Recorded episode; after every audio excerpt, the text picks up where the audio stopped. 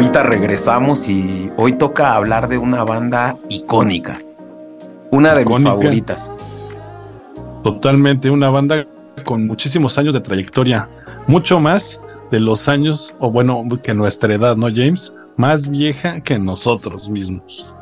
Y que realmente ha evolucionado con el paso del tiempo, eh, esta banda inicia eh, a principios de los ochentas eh, y en los noventas la reventaron, ¿no, Chavita? Sí, es una banda que además ha marcado tendencias en cuanto a, hablando de la música. Es una banda que introdujo un poco mezclas entre el hip hop, el rock. Fue mi primera banda, o fue la banda que, con la que me introduje yo al rock. Yo me acuerdo mucho justo que en la secundaria, yo realmente como que no había definido un gusto musical y me tocó en MTV ver este video de Around the World. Buenísimo video. Y escuchando este bajo de Flea, me emocionó y me cautivó esa banda. Ah, desde ahí compré el disco y me volví. Fue mi primera banda de rock. Y estamos hablando de eh, uno de los consentidos de este cultivando, una banda consentida que es los Red Hot Chili Peppers. Vamos a hablar de la historia de los Red Hot, de su discografía, algunas de las canciones más icónicas de esta banda y por qué es una de las más grandes, ¿no, Chavita? Sí, una de las más grandes, con más trayectoria y con muchísima historia eh, entrelazada, muchísimos miembros, muchísimos problemas de adicciones, de chismes también, ¿no, James?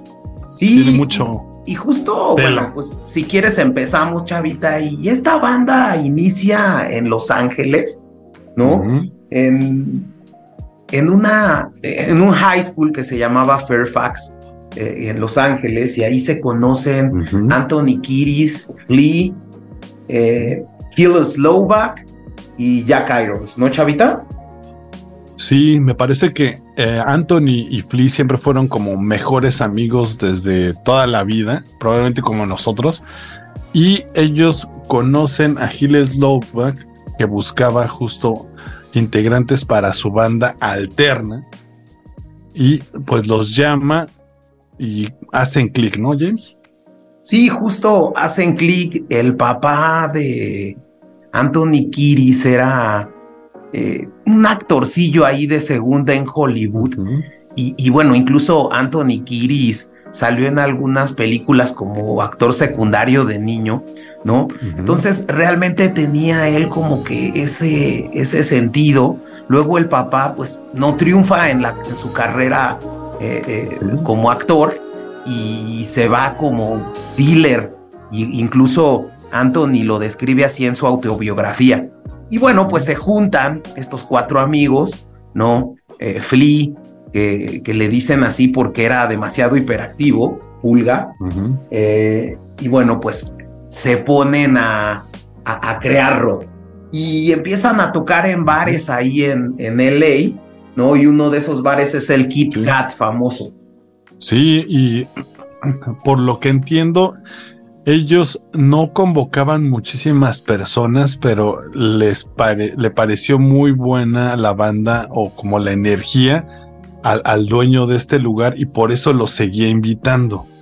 Eh, y creo que algo también, como dices, muy, muy bueno de mencionar, cabe mencionar que los cuatro miembros venían de familias rotas, ¿no?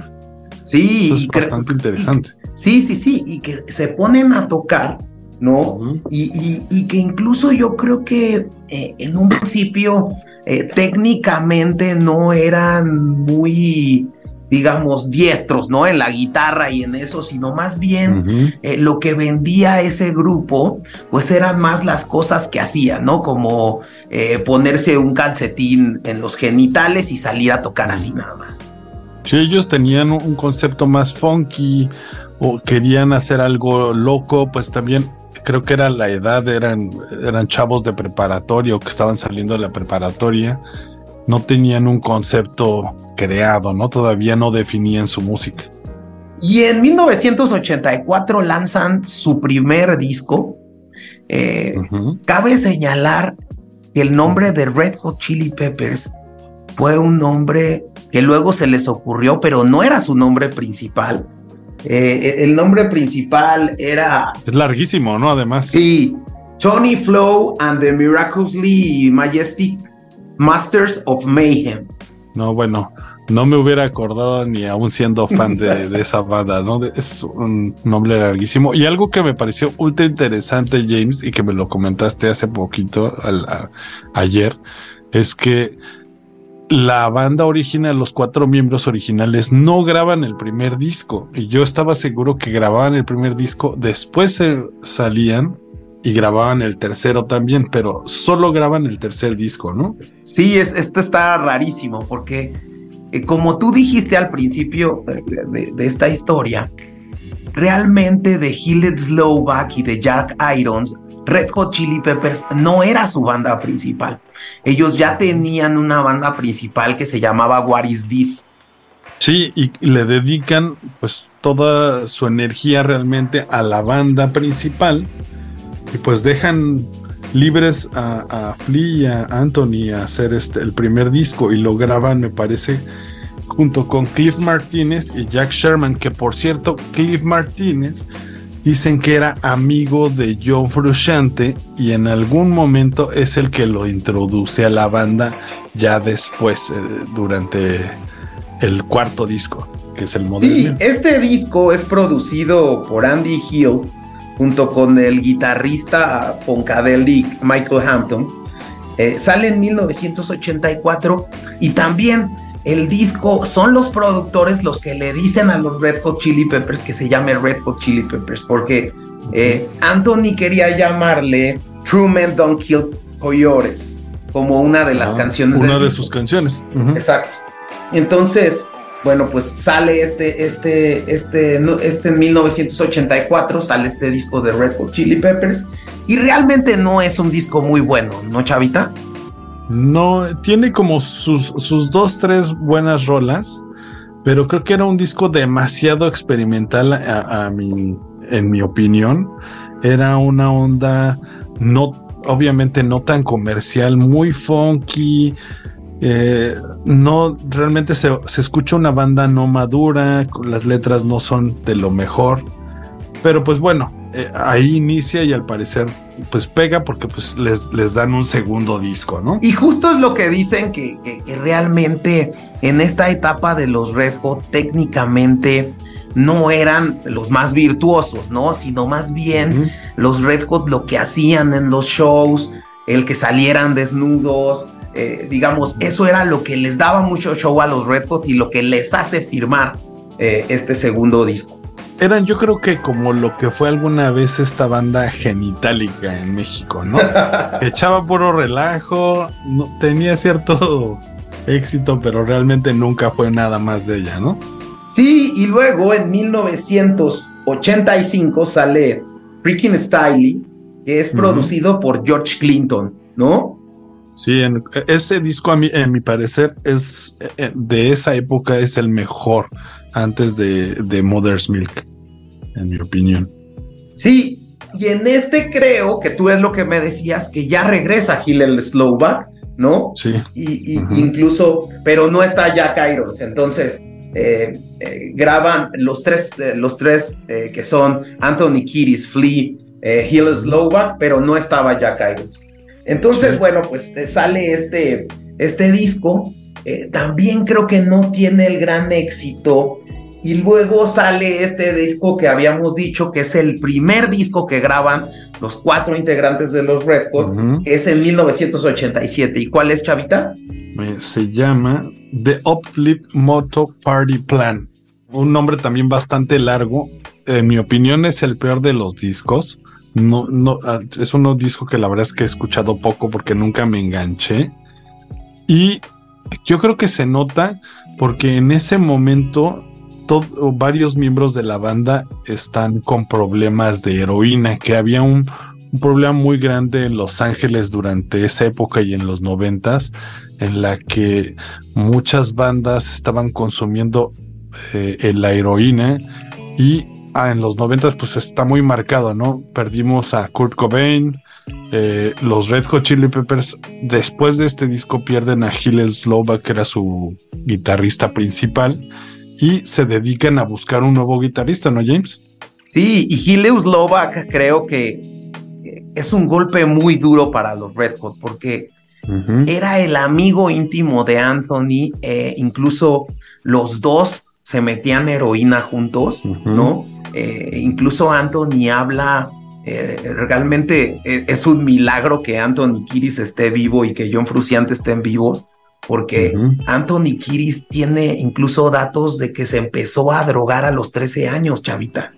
Sí, pues teniendo un papá, digamos, dealer, y que pues le permitía consumir cocaína y marihuana. Imagínate, la verdad es que vienen de, un, de una mala, pues digamos, eh, cepa, ¿no? Y algo que marca mucho este tema y la muerte de, de Gilles Slovak es que incluso Anthony no va al funeral de Hillel Slovak.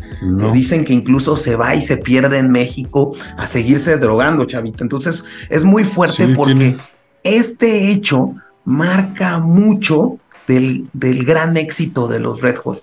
Todo lo que hablan en el Californication, en el blog Sugar Sex and Magic, tiene que ver eh, eh, con canciones un poco melancólicas, dedicadas eh, a lo que hacían, a, lo malo que es la, el drogarse, ¿no?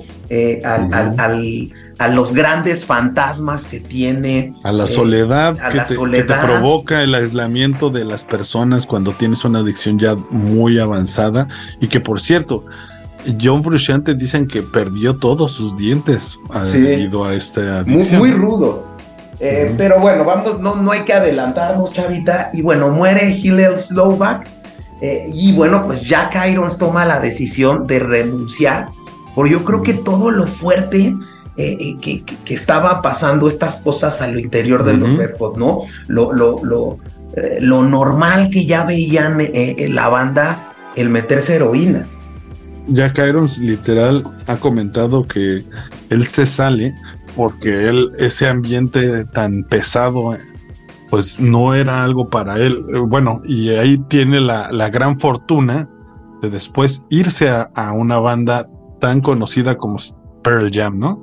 Sí, claro. Y bueno, pues sale Jack Irons, muere uh Slovak y entran eh, eh, a escena Chad Smith en la batería y John Fruciante en la guitarra.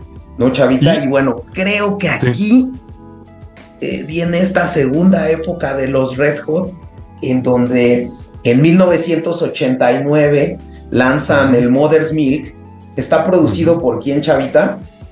por Michael Beinhorn, que por cierto, eh, varios, en varias entrevistas, tanto John Frusciante como Flea, hablan mal de este productor porque dice, de cierta manera los presionaba demasiado, quería discos muy técnicos, muy rápidos, y aunque se quejan de eso también, le dan, eh, digamos, en cierto sentido, un agradecimiento porque él dicen que él mejoró mucho la técnica de, digamos, instrumental de ellos. Sí, claro, y aquí creo que la rola que creo que marca un poco el aquí estamos, la que hacen Higher Ground, eh, que es una rola original de Stevie Wonder, que es un rolón, ¿no, Chavita? Sí, buenísimo. Y yo creo que este disco sí se nota muchísimo la técnica. Eh, las guitarras de John Frusciante son buenísimas en Higher Ground. Tiene varias eh, solos por ahí en, eh, y, rolas buenísimas en guitarra. Y tanto Flea también brilla muchísimo en, en varios rolas como esta de Magic Johnson si bien no hablan de cosas demasiado, eh, eh, digamos, complejas, sí, sí tienen una técnica impresionante de, en, su, en, su, tocar, ¿no? En su instrumental, digamos. Sí, claro, y eso creo que significa este avance que tienen en el 91, cuando empiezan a buscar eh, un nuevo productor para hacer un gran álbum que yo creo que para mí este es el mejor álbum de los Red Hot desde mi punto de vista personal, ¿no? Yo creo que sí. La verdad es eh, que Y, que hay que mencionar, James, que a este productor lo estaban buscando desde dos discos atrás, desde el Uplift Motor Party. Ya le habían pedido que participara con ellos, pero él no había accedido. Y él no había accedido por los excesos de heroína que veía en, los integrantes. O sea, eso, eso es un, es un, y lo ha dicho, y lo ha dicho en este podcast que tú recomendaste en el cultivando anterior, eh, Rick Rubin. Firman eh, en 1991, Rick Rubin firma con los Red Hot para producir el famosísimo Block Sugar Sex and Magic. Sí, ese sí es un discazo. Yo creo que puedo escucharlo de inicio a fin, igualmente como este, como el Dark Side of the Moon sin ningún problema. Tiene buenísimas rolas y que además fue grabado en una casa que dicen que era una casa embrujada, ¿no, James? Me comentabas. Sí, fue grabado en una casa embrujada y fue una casa incluso en la que vivió el mago Harry Houdini, chavita. Órale. Que después Rick Rubin la hace un estudio de grabación y ya han grabado Slipknot, Audioslave, Mars Volta eh, y otros artistas.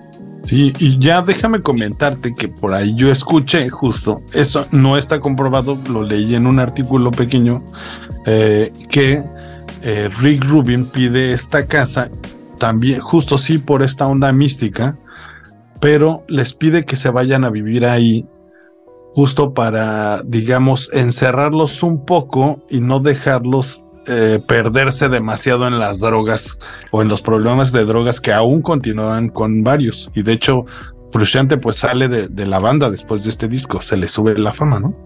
Pues más bien creo, y a ver, yo te pongo, eh, si te dijeran, oye, vas a grabar un disco en una casa embrujada, ¿te irías, chavita? Yo creo que sí, pero pues digamos, yo creo que los primeros días la sufriría un poco, ¿no? Y si eh, supieras que va a tener el éxito, y si supieras que va a tener el éxito del Blood Sugar.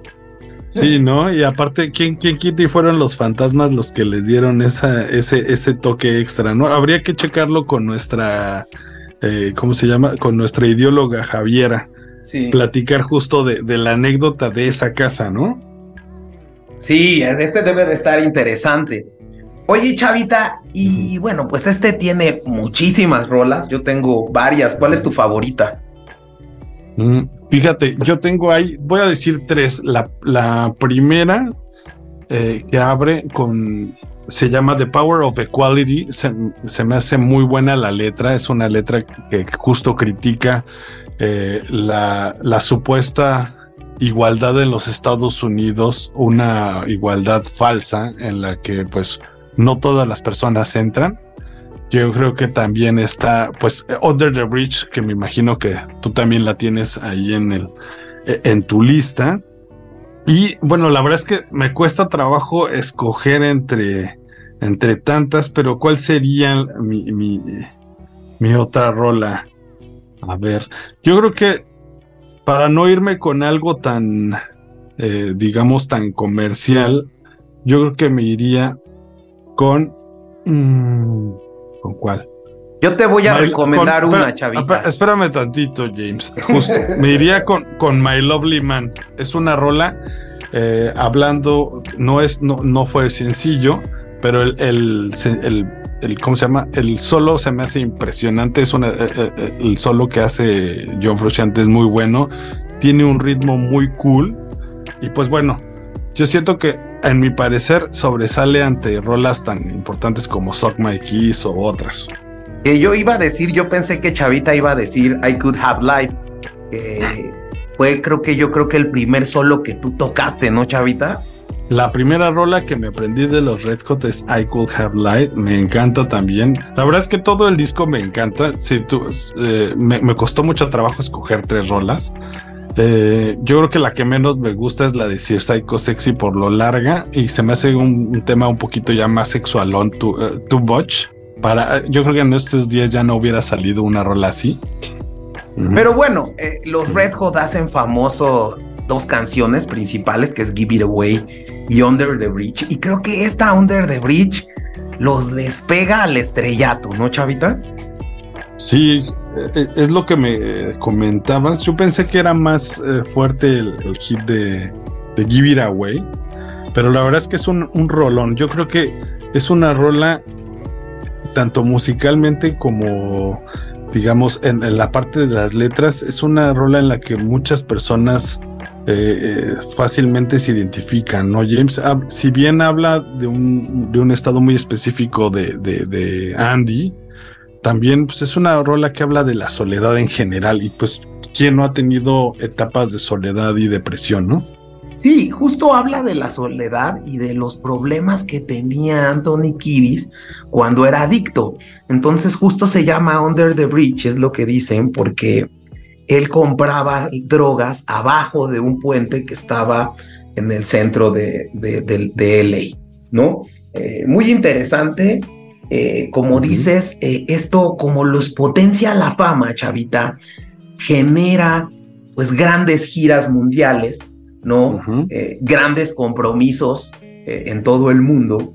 Y esto pues, le genera una presión muy fuerte a John Fruciante, que durante una gira en Japón en 1992 sale de los Red Hot Chili Peppers, renuncia y bueno, pues se dedica prácticamente todo ese tiempo eh, a drogarse y bueno, lo platican que incluso fue amigo, su amigo era Johnny Depp, ¿no? Sí, me parece que se llevaba con un grupo aquí medio experimental de, Los Ángeles. Johnny Depp eh, le hace hasta un especial, me parece que es como un video en el que supuestamente o dicen eh, lo usó a manera de a manera de intervención para hacerle notar lo mal que estaba y que por cierto casi todas sus guitarras e instrumentos eh, de, originales de Jane Frusciante los pierde después de la adicción y dicen que para Californication él solo tenía una Strat. Sí, una Strat rota que, que, medio la utilizan, obviamente no tan rota, pero la utilizan de metáfora en el de Ya más adelante me estoy adelantando, ¿verdad? Pero. Sí, Chavita se nos adelantó. Pero bueno, sale John Frusciante y bueno, durante la gira para acabar los compromisos, eh, entran eh, Eric Marshall y Jesse Tobias en las guitarras para en 1993 finalmente darle entrada a un gran guitarrista, ¿no, Chavita? Dave Navarro. Dave Navarro, a mí me parece un muy buen guitarrista, también eh, es conocido por bandas como James Addiction, pero yo, algo que comentábamos antes de entrar al aire, es que pues lamentablemente es más conocido por ser el novio de Pamela Anderson, ¿no? Perdón, de no de ¿cómo se llama la otra chica? Sí, de Pamela Anderson. Sí, de Pamela Anderson, ¿verdad? Entonces quiere decir pues, que no es tan, tan los gran guitarrista. Peppers aquí, no sé, chavita, yo creo que aquí toman un entorno y el, el, lo que les aporta Dave Navarro es una onda como más dark, Sí, es una onda dark y de, rock más pesado. Yo, yo, he escuchado que de muchas bandas se inspiraron en el One Hot Minute, que es un disco mucho más rockero lineal, digámoslo así, menos con menos ondas experimentales eh, y que el new metal viene un poco de algunas de estas rolas eh, que, están, que se toman en, este disco, ¿no? Y, el problema. Que a mí me parece buenísimo también. pero el problema es, y, bueno, yo he escuchado muchos críticos que no alcanzó el, el éxito que tenía el Block Sugar, como que. Eh, los Red Hot no, o sea, esperaban algo mejor que el rock, Block Sugar y creo que no lo logra el One Hot Minute, ¿no, Chavita? Sí, yo creo que se sale demasiado de lo que ellos estaban, o bueno, de lo que habían acostumbrado a su público.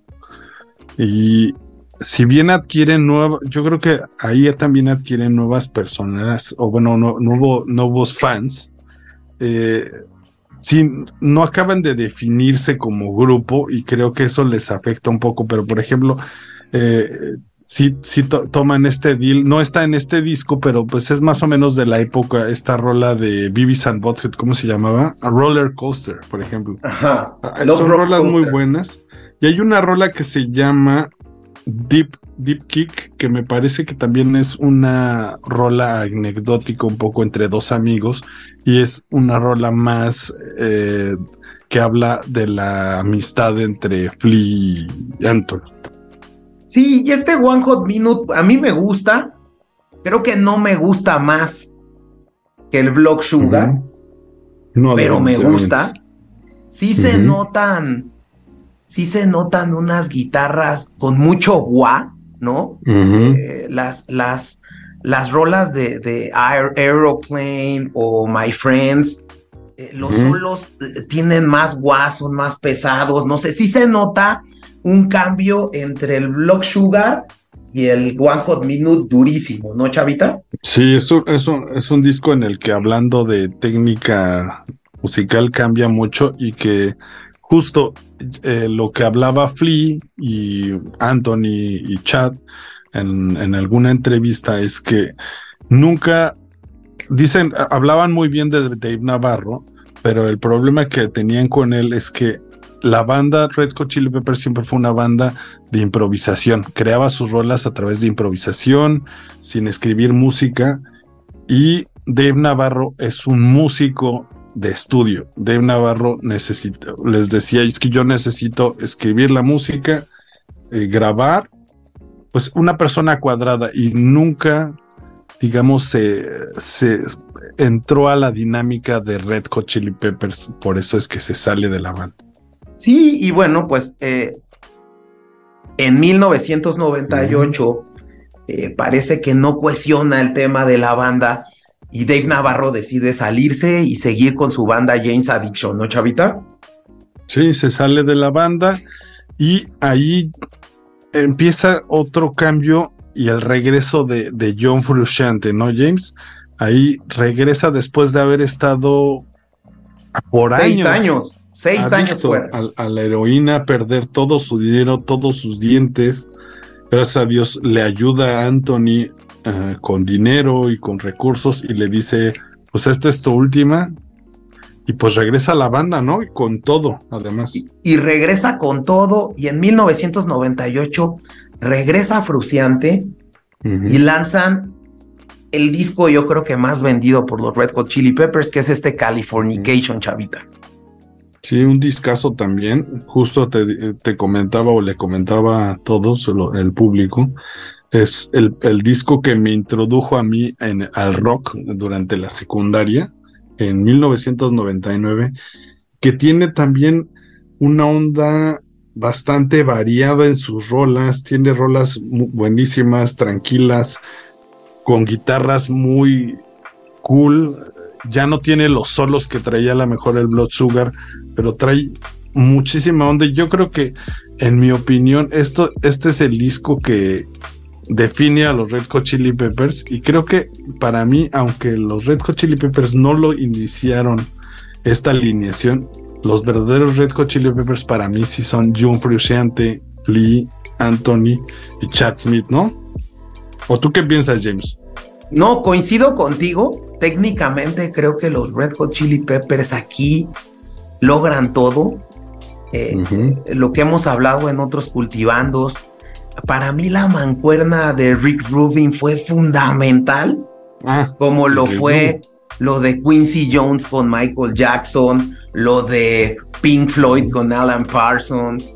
Eh, esa mancuerna que hace Rick Rubin es vital, ¿no? Porque eh, venían de un productor, como dices tú, eh, que les exigía mucho técnicamente, a un productor que los hizo crecer musicalmente. O sea, eh, tú ya empiezas a ver en los discos como Block Sugar o como Californication que Anthony ya canta, ¿no? Y eso es muy importante, deja de rapear y se pone a cantar. Y, bueno, por eso tienes estas rolas como Other Side, como Californication, como Scar Tissue, ¿no?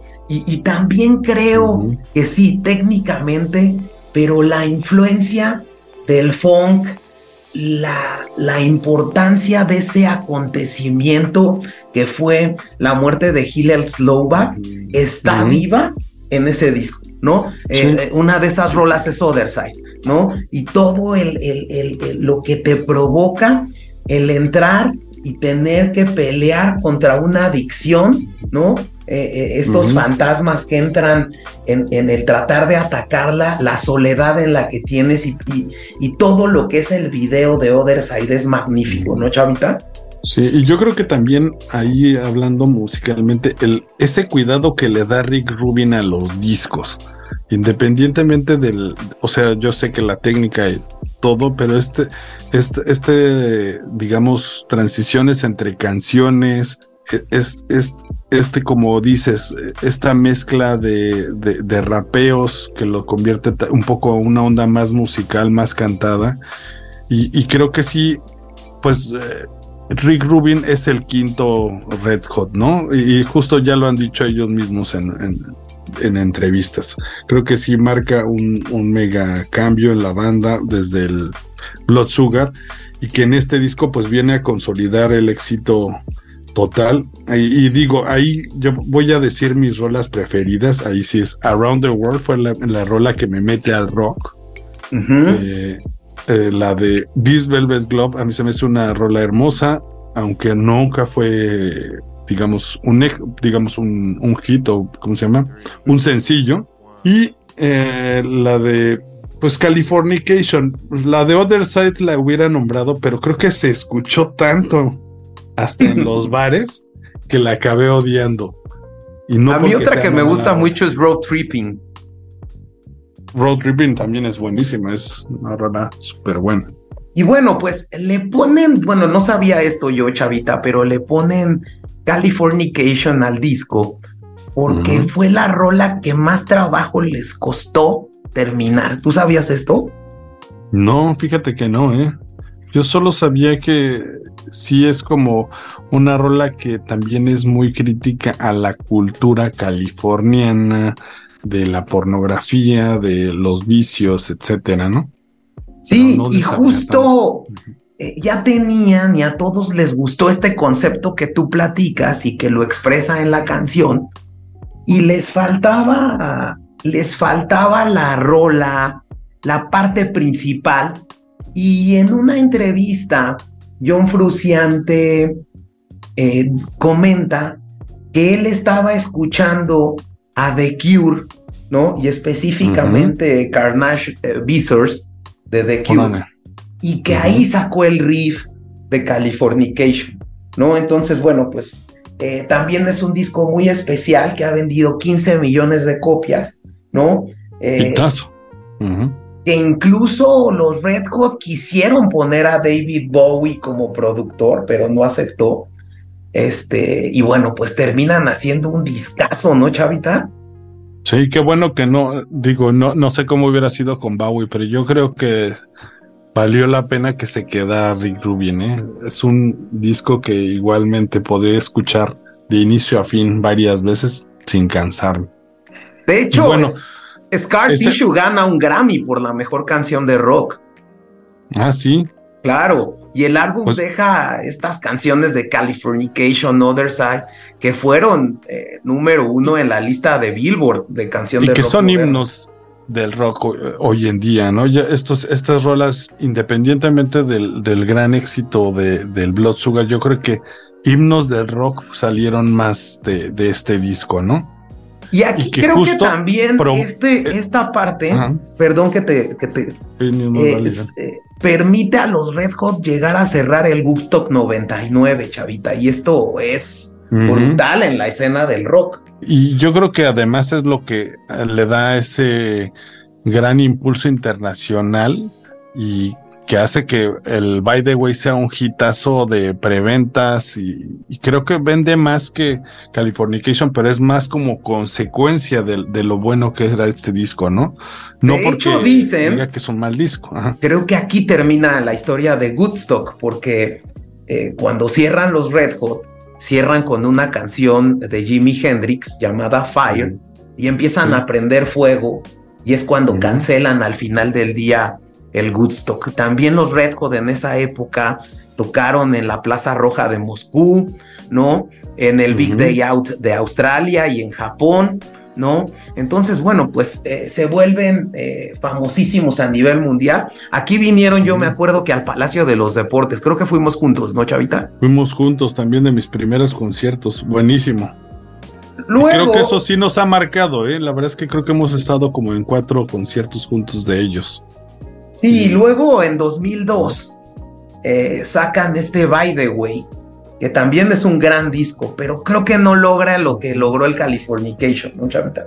Y es lo que yo iba a decir, yo siento que aquí es donde se acaba su etapa experimental rockera, no porque eh, By the Way no tenga contribuciones musicales y nuevos experimentos, pero la verdad es que se me hace ya un disco más eh, popero dentro de lo que se pudiera llamar al rock de ellos. Yo creo que aquí inicia una etapa en la que se hacen más suaves, hablándolo así, ¿no, James? ¿O tú qué piensas?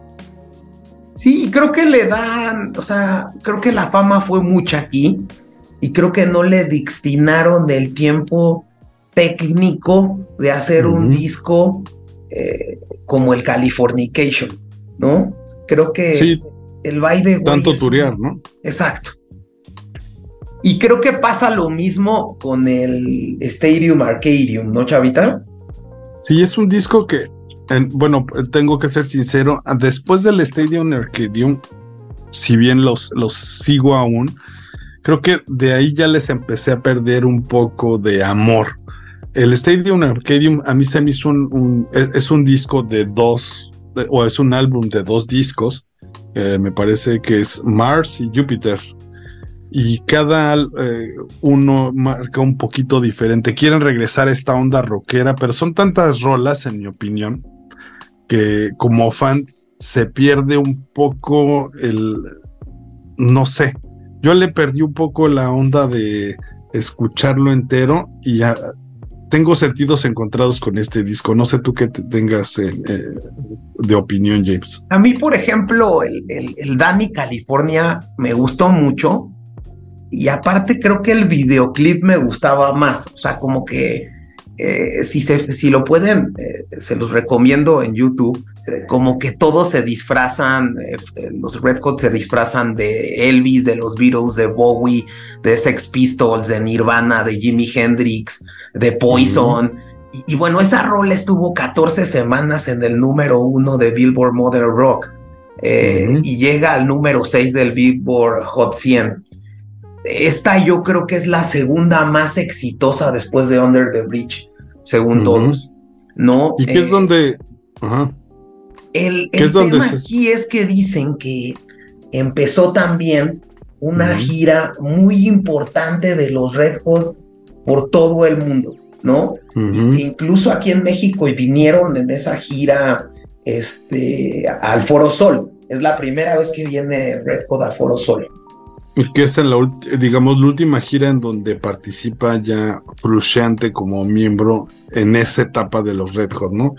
Yo creo que este disco, sí, sí, como que le, le, faltó ese agarre, porque yo creo que ya lo, todos los miembros ya también traían ideas un poco distintas. Chad Smith empezaba a tener eh, una banda por su cuenta, ahorita no recuerdo el nombre, y John Frusciante y Flea de hecho graban un disco de una banda tan famosa como es The Mars Volta y yo creo que ya estaban buscando caminos distintos, ¿no? James probar otras otras ondas.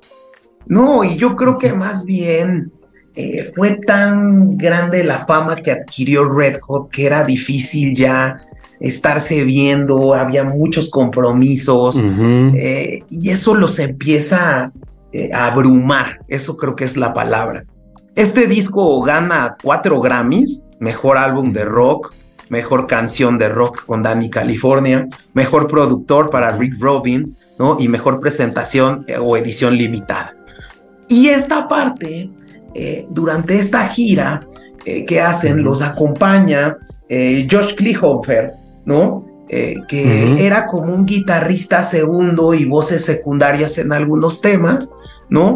Y bueno, pues eh, en 2009, en 2007, John Fruciante deja nuevamente la banda eh, porque decía él que no estaba disfrutando de su tiempo para dedicarse eh, eh, a él, a su persona y que quería dedicarse un rato a su carrera en solitario. ¿No? Sí, saca varios discos electronicones, un poco experimentales, ¿no, James? Y, déjame, eh, como último dato de este disco, ahorita estoy viendo, la verdad es que esta canción no la tenía en mente, pero hay una canción que se llama She's Only 18. Y por lo que yo había escuchado hablando de chismes de la banda, eh, Anthony Kiddis eh, nunca ha tenido una pareja estable. Eh, él, mismo cuenta que es justo por, por toda esa vida que tuvo de una familia rota. Y dicen que la relación más larga que ha tenido él ha sido con una chica de 18 años, él teniendo 41, imagínate cómo está su vida amorosa. Pues ahí está el dato ventaneando de Chavita, ¿no? sí, el ventaneando del cultivando. Y aquí, bueno, pues John Fruciante se va a hacer algunas colaboraciones con Mars Volta y con Johnny Cash, ¿no, Chavita? Sí, se, se, va y creo que toma un camino ya más experimental. Él no se va por dinero, obviamente los Red Hot Chili Peppers eh, seguramente le dejaban muchísimo más a su cuenta bancaria, pero decide tomar esta onda de eh, experimental y de hecho yo le recomendaría a nuestros oyentes busquen John Frusciante y sus álbums.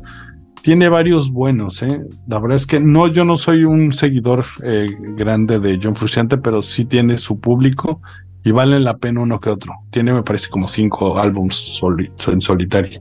Y pues graba junto con Flea la guitarra del primer disco de The Mars Volta y el bajo de The Mars Volta aunque ellos nunca tocaron en live con la banda, ellos grabaron los instrumentos en el estudio. Que ya tendremos un especial, que ya estamos ahí comprometiendo a Chavita con Kale y, y Gorch para un especial de Omar Rodríguez y la influencia musical en el rock alternativo, ¿no? Sí, ya eh, eh, esténse pendientes si les gusta todas esas ondas del rock progresivo y experimental como de Mars Volta, porque ya le estamos preparando. Todavía falta un poquito, pero. Y bueno, pues finalmente eh, este chico Josh Klickshofer estuvo tocando con los Red Hot que hasta 2009 deciden que, que, este chico Josh forme parte de los Red Hot Chili Peppers, ¿no? Y en algún momento los fuimos a ver, ¿no, Chavita? Eh, vinieron aquí al Palacio de los Deportes.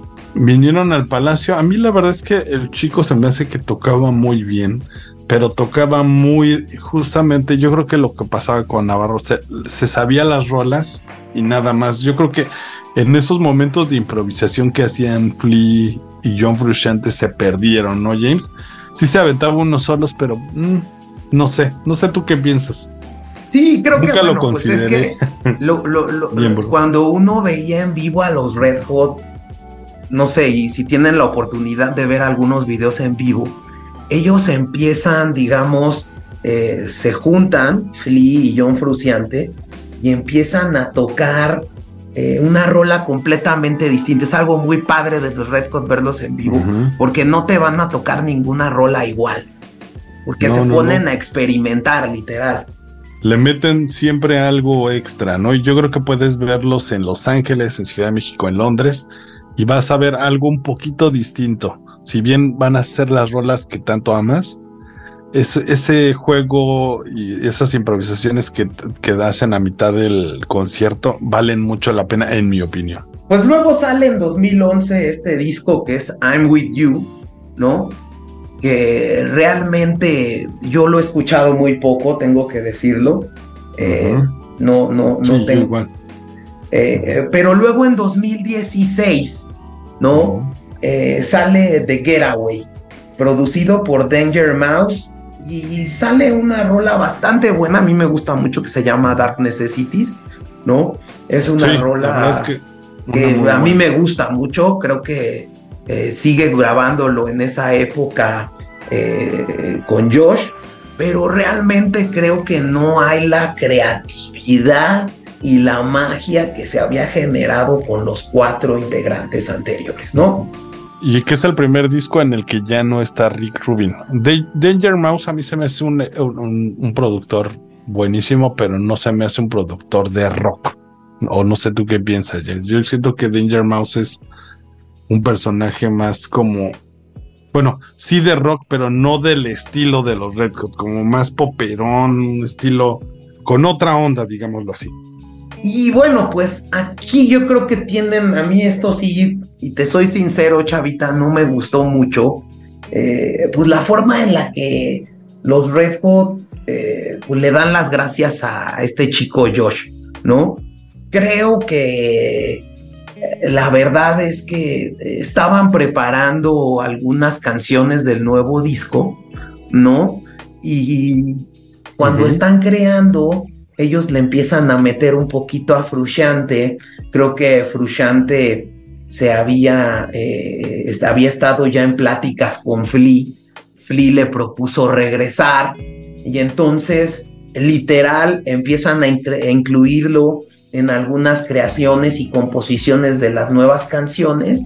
Y bueno, finalmente en la cuenta de redes sociales eh, informan los Red Hot que, bueno, pues que llega. Regresaron con la ex, ¿no?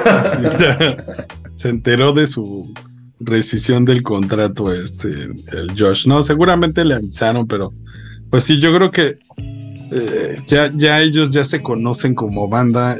Era natural que regresara. Y, pues me imagino que Josh ya sabía que no, que, no era una relación tan duradera, ¿no? Yo, así como tú te estabas diciendo eh, el chisme, me puse a leer sobre el tema y creo que eh, en alguna entrevista para Rolling Stone, eh, Josh dijo que Flea fue el principal responsable del regreso de John a la banda y dice, como supongo que ya sabes, he estado saliendo con John e interfiriendo. Fueron las palabras del propio bajista cuando le comunicó la decisión al guitarrista saliente. Entonces, pues, bueno, pues regresa eh, John Fruciante la verdad es que eh, estuvo hace poco en México Red Hot Chili Peppers en el Vive Latino y estuve viendo algunos videos y estuvo buenísimo. Eh, siguen haciendo esta magia juntos que creo que mm, es, es, buenísimo verlos en vivo. Es mucho más recomendable verlos en vivo que escuchar sus rolas. Sí, yo creo que es una de esas bandas que te sorprende eh, en los dos lados, ¿no? Porque hay bandas que justo te encanta el álbum y en vivo no, no dan, yo creo que esa es de esas bandas que de los dos te llevas la sorpresa.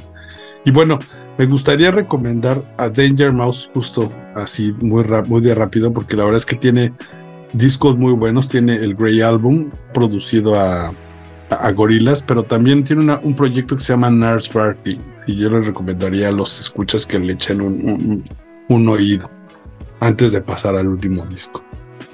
Eh, ya después de este, eh, de este suceso donde regresa John Fruciante, ¿no? La banda trae de regreso después de este Getaway a Rick Rubin para que produzca el nuevo material.